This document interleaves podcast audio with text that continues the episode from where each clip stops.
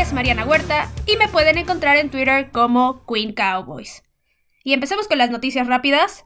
La primera de ellas es que el equipo cortó al veterano defensivo profundo Brandon Carr. Él fue firmado al inicio de la temporada, pero explicaron que lo cortaron porque ya van a regresar los jugadores que estaban lesionados. También el equipo firmó al tackle Greg Sarnat al roster activo y también al tackle William Sweet, pero él al equipo de prácticas. Y también le dijeron adiós al tackle Alex Light. También el defensive end Randy Gregory ya regresó a los entrenamientos el miércoles. Él empezó con algunos ejercicios individuales, parte de la aclimatación, y puede ser elegido para jugar hasta la semana 7. También el linebacker Leighton Manderech y el cornerback Anthony Brown ya estuvieron en los entrenamientos el miércoles, realizando algunos estiramientos y drills individuales. Este Leighton Manderech mucho más limitado que Anthony Brown, pero esto ya es una gran noticia y realmente urge que regresen porque la defensiva necesita muchísima ayuda. Y por último, esta noticia no es directamente de los vaqueros, pero es algo que nos incumbe absolutamente a todos. Y es que como sabemos, o si no saben, pues se están enterando ahorita, el partido de Tennessee contra Pittsburgh de la semana anterior se canceló porque en Tennessee ya se presentaron varios casos de COVID y no han parado los casos. Un día tras otro hay nuevos positivos, ya sean jugadores o en el staff.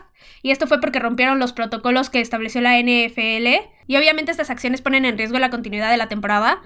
Esta semana Tennessee se enfrenta a Buffalo y ya está en riesgo el partido, obviamente. Y desde mi punto de vista yo creo que no debería de jugarse, ni siquiera lunes o martes.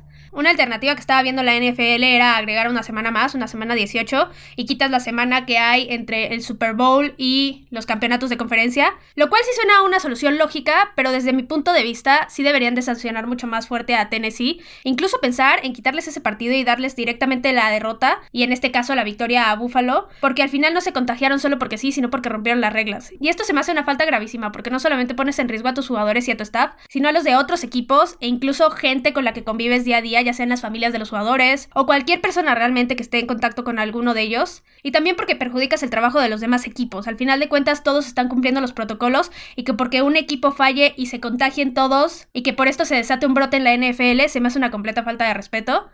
Tampoco hay que entrar en pánico de que se va a cancelar la temporada y ya no vamos a tener fútbol americano ni nada, pero es algo que se tiene que tener en cuenta y por eso lo estoy mencionando. Y ya estas fueron todas las noticias rápidas, así que vamos a empezar con el tema de hoy.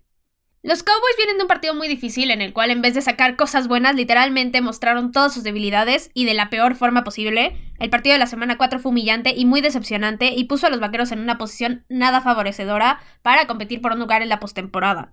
Con la tercera derrota del equipo en este año, la necesidad de una victoria creció mucho y es completamente indispensable que los Cowboys ganen esta semana, porque si no las posibilidades de competir en los playoffs se van a volver mínimas, y olvidándonos un poquito del objetivo principal a mediano plazo, que es ganar la división, la victoria es necesaria para dar un poco de paz mental a los jugadores, entrenadores, aficionados y prácticamente todos los que tengan que ver algo con el equipo. Realmente si se quiere cambiar el rumbo que se está tomando en esta temporada para el equipo, este es el momento porque si no, después va a ser muy muy tarde y va a ser nuevamente una temporada perdedora para el equipo. Esta semana los Cowboys enfrentan a los Giants en el ATT Stadium a las 3.25 de la tarde. En cuanto a este partido, todos los partidos realmente son importantes, pero hay unos que son un poquito más relevantes que otros y este es el caso porque después de cuatro semanas los Cowboys por primera vez van a enfrentar a un rival divisional y lógicamente conseguir ganar es todavía más relevante que en otras semanas. Los Cowboys tienen hasta el momento un récord de una victoria y tres derrotas y si logran ganar esta semana, aparte de que obviamente agregaría una victoria, se pondrían en una posición muy favorable para la pelea divisional, sobre todo considerando que es la menos competitiva de la NFL NFC y de toda la NFL.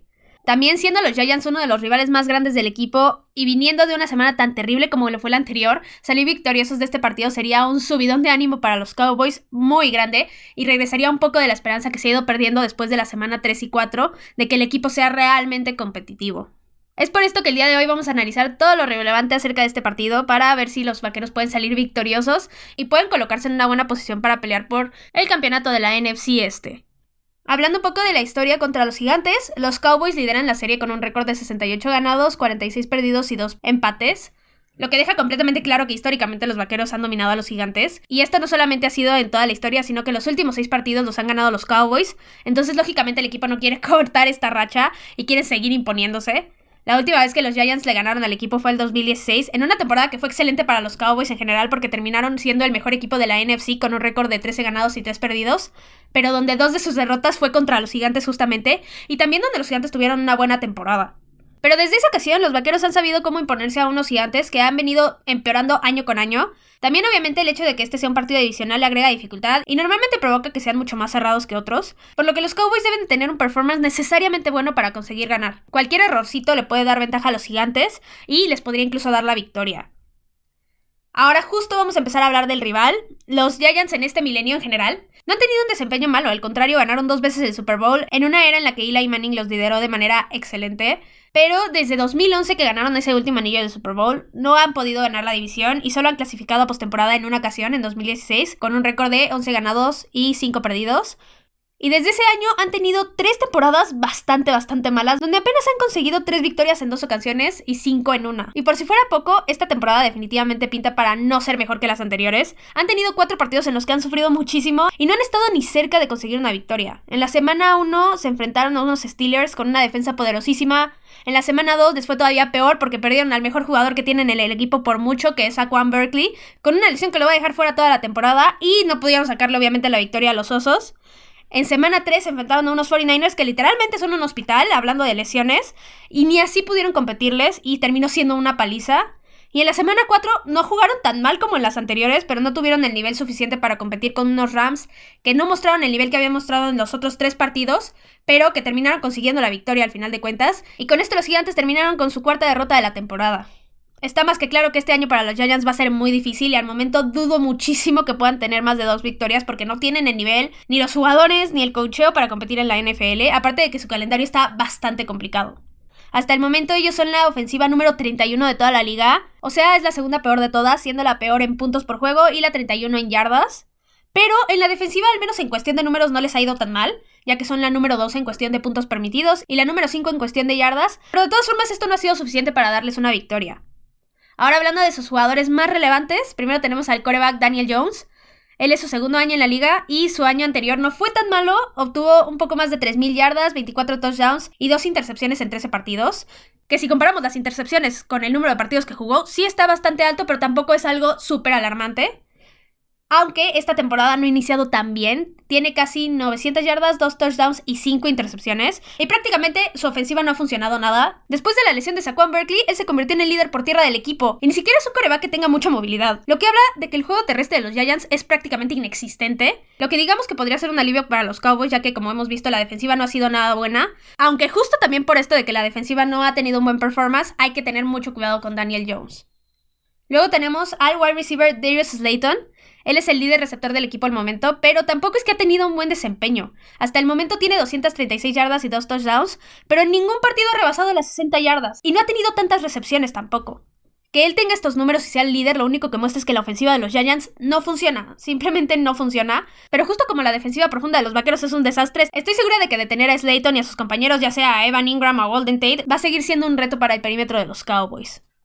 Y por último quiero resaltar al linebacker Blake Martínez, como hemos visto a lo largo de estas cuatro semanas, la línea ofensiva de los Cowboys ha sufrido muchísimo, y es por esto que este defensivo creo que es bastante capaz de realizar presión a Dak Prescott y es completamente un peligro. Él hasta el momento tiene dos capturas en esta temporada y podría causar bastante daño si sabe atacar los puntos débiles de la línea ofensiva de los Cowboys. Ahora pasemos a hablar de su entrenador. Él es Joe Judge, este es su primer año como head coach de los Giants y en su carrera también, así que como la semana pasada el equipo se enfrenta a un head coach en su temporada de novato, pero la diferencia con el head coach de los Browns es que él llegó con dos victorias ante los Cowboys y George llega con cuatro derrotas, lo cual no habla nada bien de su desempeño. Él la mayor parte de su carrera se había dedicado a la dirección de equipos especiales en los Patriots, e incluso ganó tres Super Bowls con ellos, pero hay una gran diferencia entre dirigir una parte del equipo a entrenarlo por completo. En estas cuatro semanas ha tenido muchos problemas para salir adelante con los Giants y si no empieza a hacer un mejor trabajo va a tener un futuro seguramente corto con el equipo. Pero aún así no creo que todo haya sido su culpa. También le falta talento, le faltan jugadores muy importantes y esto realmente ha mermado su desempeño. Ahora hablando de los pros y contras de los Giants, realmente el único pro que les veo en este momento es que van a enfrentar a la defensiva de los Cowboys, que claramente no está bien y ha fallado muchísimo en absolutamente todos los aspectos, y ellos claramente pueden aprovecharse de esto. Y hablando de los contras, es que a pesar de que su defensiva en números no ha sido mala, van a enfrentar a la ofensiva de los Cowboys, que es una de las mejores hasta el momento de la liga, y esto siempre va a ser una desventaja no solamente para ellos, sino para cualquier defensiva que enfrenten los Cowboys. Pero aún así su mayor contra es que ofensivamente no producen absolutamente nada, empezando por la línea ofensiva que no hace bien su trabajo. Siempre le están llegando a Daniel Jones y por esto este anda corriendo por todos lados y a cada rato, y es por esto que es el líder corredor del equipo, obviamente. Y también, lógicamente, esta línea tampoco es que abra muchos huecos para los corredores. También Daniel Jones no ha logrado establecer una buena conexión con sus receptores, lo cual lo puede perjudicar. Y por último, por experiencia propia y porque lo viví muchísimos años, mucho de la culpa de que esa ofensiva no funcione yo se la he hecho a Jason Garrett, quien es el actual coordinador ofensivo de los Giants. Así es, los Cowboys van a enfrentar por primera vez a su ex entrenador, quien no ha hecho prácticamente nada bueno con los gigantes hasta el momento, y veremos si contra los Cowboys se puede defender aunque sea tantito, que la verdad, sinceramente, con las armas que tiene ahorita, yo lo veo bastante difícil. Y ahora sí pasamos a hablar de los Cowboys en el análisis del partido anterior, que si no lo han escuchado vayan a hacerlo para que puedan entender mi decepción y frustración con el equipo y también para que sepan por qué perdimos realmente el juego contra los Browns. Pero bueno, en este análisis expresé que realmente el equipo está en un mal momento y que las cosas, al menos por el desempeño de los primeros cuatro partidos, no pintan para nada bien. La ofensiva ha sido bastante contundente y muy efectiva, salvo los turnovers, pero la defensiva ha sido todo lo contrario. No han podido detener absolutamente a nadie. Lo poco que habían mejorado contra la carrera en la semana 2 y 3 se perdió por completo en la semana 4, y contra el pase siguen igual de mal, y por si fuera poco, sus mejores armas, que son los dineros defensivos, no las utilizan para hacer el daño suficiente, ya que la presión al coreback ha sido casi inexistente. Lo cual en serio no entiendo porque es clarísimo que Aldon Smith ha sido tu mejor hombre defensivo hasta el momento y la semana pasada era el líder en capturas de la NFL y no lo utilizas contra un coreback que tuvo casi el mismo número de touchdowns e intercepciones el año anterior. Este tipo de cosas en serio son las que son bastante frustrantes y que atribuyo completamente al cocheo, porque al final el que decide cómo van a atacar una ofensiva es Mike Nolan, el coordinador defensivo, y es claro que el rumbo que ha estado tomando y la forma que ha estado entrenando el equipo han sido erróneas. Él si no consigue corregir esto pronto no creo que conserve su trabajo por mucho tiempo, la verdad. Básicamente, en pocas palabras, el equipo sin una buena defensiva no va a llegar a ninguna parte y urge que Mike McCarthy se ponga las pilas en ese aspecto porque al final él es el head coach del equipo y el supuesto líder también. Al momento, la ofensiva de los vaqueros es la número uno en yardas por juego y la número tres en puntos, pero tampoco ha servido de mucho ya que no ha sido suficiente para superar la mala actuación de la defensiva, que en este momento es la número 30 en yardas permitidas y la 32 en puntos permitidos.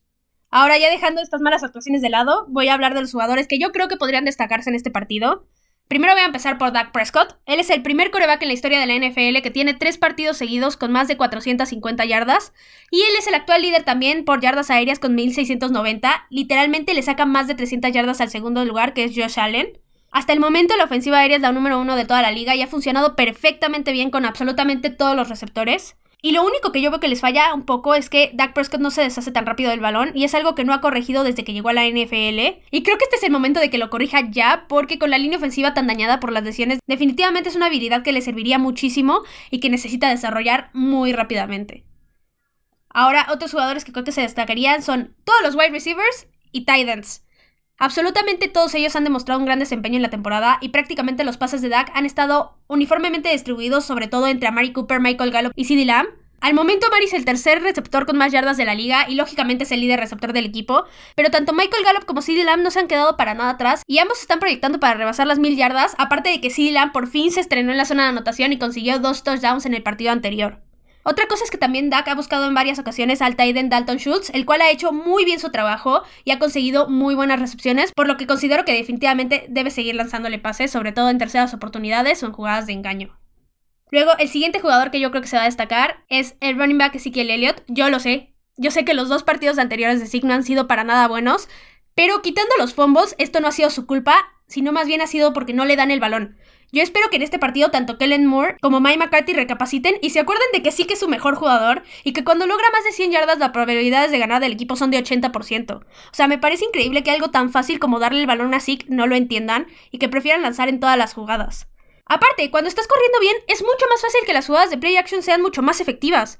Pero no sé, Kellen Moore prefiere salir con una jugada de pase descarado, cosa que se me hace increíble y que definitivamente no le encuentro la lógica. La solución es fácil, dale el balón así que Elliot, punto. Y por último voy a hablar de un defensivo, él es el defensive end Aldon Smith. Como ya mencioné, la línea ofensiva de los Giants es muy débil y es el escenario perfecto para que Aldon utilice todas sus habilidades de cazacabezas y capture a Daniel Jones en varias ocasiones, siempre y cuando obviamente Mike Nolan decida presionar al coreback, porque si él no manda este tipo de jugadas, básicamente le estás regalando muchísimas oportunidades a la ofensiva de los Giants. Es evidente que la respuesta es presionar al coreback, y yo anticipo que por esta razón Mike Nolan sí va a hacer caso a estas cosas, que no es tan difícil, y por esta razón Aldon Smith va a tener múltiples capturas en este partido. Ahora pasando a hablar de las mayores incógnitas que yo le veo a los Cowboys en este juego, primero son las lesiones. El centro Joe Looney se lesionó en el partido anterior y lo más probable es que este partido no esté al 100% y tal vez ni siquiera juegue. El miércoles no entrenó, entonces está en riesgo su presencia en el juego. Pero Taylor Badayas no lo ha hecho tan mal en las jugadas en las que ha entrado a suplirlo, aunque él sigue siendo un novato, es por esto que yo lo veo un poquito de duda al respecto. También hay que seguir monitoreando las lesiones de Tyron Smith y de Marcus Lawrence porque en cualquier momento se podría decidir que no juegan y sí serían bajas bastante importantes para los vaqueros, sobre todo Tyron Smith que tampoco entrenó el miércoles. Ahora, otra incógnita que yo veo en el equipo es la línea ofensiva. Las lesiones y la ausencia de Travis Frederick por su retiro han perjudicado muchísimo a la línea y esto ha puesto en problemas en varias ocasiones tanto a Dak Prescott como al juego terrestre. Y adivinen qué, Connor Williams sigue siendo el titular y yo ya me rendí, se los juro, ya me rendí. No puede ser que después de tanto tiempo y tantas fallas siga ahí de titular. Pero ahí sí ya no es culpa de Connor Williams, es culpa de Kellen Moore que lo sigue teniendo en esa posición y que no ha hecho ningún cambio y no ha utilizado los demás jugadores que tiene en la banca. Del lado del tackle derecho, este Lael Collins va a estar fuera toda la temporada, por lo que los suplentes van a tener que elevar muchísimo su nivel para no poner en tantos apuros a Dak Prescott. Ahora hablando de otra incógnita, esta definitivamente es la defensiva. Y aquí sí todo ha estado mal, absolutamente todo. Hay fallas en castigos, tacleadas, coberturas, lectura de jugadas, presión al coreback que ha sido inexistente, no generan ningún turnover y prácticamente no pueden detener a ninguna ofensiva. Los únicos que han hecho realmente bien su trabajo han sido Trevon Dix, Aldon Smith y Joe Thomas. Los demás jugadores simplemente no han estado a la altura y han fallado bastante. Como ya dije, la presión al coreback necesita aumentar muchísimo. También la defensiva profunda debe realizar bien las coberturas y las lecturas de jugada porque tiro por viaje están perdidos y muchos de los touchdowns que han permitido han sido por eso. Y también contra la carrera deben de mejorar drásticamente porque no puede ser que permitas más de 300 yardas a un equipo que no tenía a su running back titular por lesión desde el primer cuarto. Y también más les vale disminuir los castigos que están cometiendo porque terminan siendo perjudiciales y les está regalando muchísimas yardas y puntos a los rivales. Particularmente Jalen Smith dio un muy mal partido en la semana 4, por lo que debe de elevar su juego esta semana sí o sí, sobre todo porque los errores que cometió son inaceptables, también porque sin Leighton Maderez y Sean Lee a su lado, él es el que tiene que tomar el liderazgo en esa defensiva media y demostrar cómo se hace bien el trabajo. Ahora otra incógnita son los equipos especiales. No hay partido en esta temporada que los equipos especiales no hayan cometido errores importantes que le hayan regalado puntos al rival. Si no es por jugadas sorpresa fallidas, es porque Pollard no cacha bien el balón en los kickoffs, o si no, es porque Jalen Smith toca el balón cuando no debe en un punto extra bloqueado y le termina regalando puntos al rival. Y si no, también es porque fallas los goles de campo y los puntos extras. Y aquí lo único que se demuestra es que estos errores es porque el equipo no está concentrado y porque no está siendo bien entrenado. Es desesperante ver cada semana cómo se cometen errores y es algo que se debe corregir urgentemente porque terminan poniendo a todo el equipo contra la pared. Y ahora la última incógnita que le veo al equipo, y yo creo que es la más importante, es el cocheo que semana a semana se presenten las mismas debilidades y los mismos errores, incluidos los múltiples turnovers, y que simplemente sea un desempeño bastante malo, deja más que evidenciado que el equipo no está siendo bien entrenado. Hasta el momento, Mike McCarthy como head coach, Mike Nolan como coordinador defensivo y John Facel como el coordinador de los equipos especiales no han demostrado que realmente pueden agarrar a los jugadores de los Cowboys, volverlos en un equipo competitivo y llevarlos a ganar el Super Bowl. Y por otro lado, Kellen Moore no ha estado tan mal como los otros, pero también no ha corregido los problemas que se han presentado semana a semana, y básicamente muchos de los resultados ofensivos que se han visto hasta ahora han sido en gran parte gracias al talento de los jugadores. Todavía yo no soy fan de las jugadas que manda Kevin Moore y considero que tiene que aprender muchísimo todavía y tiene que ser mucho más creativo y pensar, ok, no puedo correr en todas las primeras oportunidades, tampoco puedo lanzar en todas las primeras oportunidades, entonces tengo que mezclar jugadas de play action, también darle el balón a Zeke, por favor, y seguir utilizando ese juego aéreo que también ha estado funcionando, pero no en absolutamente todas las jugadas. Ahora, dejando de lado un poco este tema del cocheo, las estrategias que yo creo que deberían de seguir el equipo en este partido es que ofensivamente tienen que correr mucho más el balón. Sí que es tu mejor arma, entonces úsala y explótala lo más que puedas. Y también combínala con el play action y la movilidad de Dak, porque estas son dos armas que en el partido anterior fueron básicamente inexistentes y en múltiples ocasiones has demostrado que cuando el equipo las utiliza las cosas salen bastante bien para ellos. Ahora, defensivamente, se debe presionar mucho más al coreback y buscar ocasionar turnovers, porque hasta el momento solamente ha habido una intercepción y cero fumbles recuperados, y el turnover rate del equipo es de menos 7, lo cual es vergonzoso y debe mejorar lo antes posible. Ahora, mi pronóstico para este partido es que los Cowboys lo van a ganar, y no precisamente porque sean el mejor equipo del mundo, sino porque están mejor posicionados en todo sentido que los Giants. La ofensiva que tienen los Cowboys hasta ahorita ya demostró que le puede hacer mucho daño a prácticamente cualquier defensiva, y no creo que la defensiva de los Giants sea la excepción. También, a pesar de que la defensiva de los Cowboys hasta ahorita ha sido de las peores, La ofensiva de los Giants también, y hasta el momento no han mostrado que sean muy capaces para ser explosivos y anotar en muchas ocasiones, por lo que si la defensiva juega normal y sin cometer tantos errores, considero que es bastante probable que pueda detener a los Giants en la mayoría de los casos. Si nos ponemos tantito a pensar en los partidos anteriores de los Cowboys, enfrentaron a los Rams que tienen muy buena ofensiva, los Falcons que también tienen una ofensiva sobre todo aérea muy explosiva, también Seattle tiene una ofensiva aérea impresionante y los Browns también ofensivamente no lo hicieron tan mal y tienen muchas mejores armas que los Giants. Entonces, por esto es que considero que la defensiva en este partido sí puede tener un buen desempeño.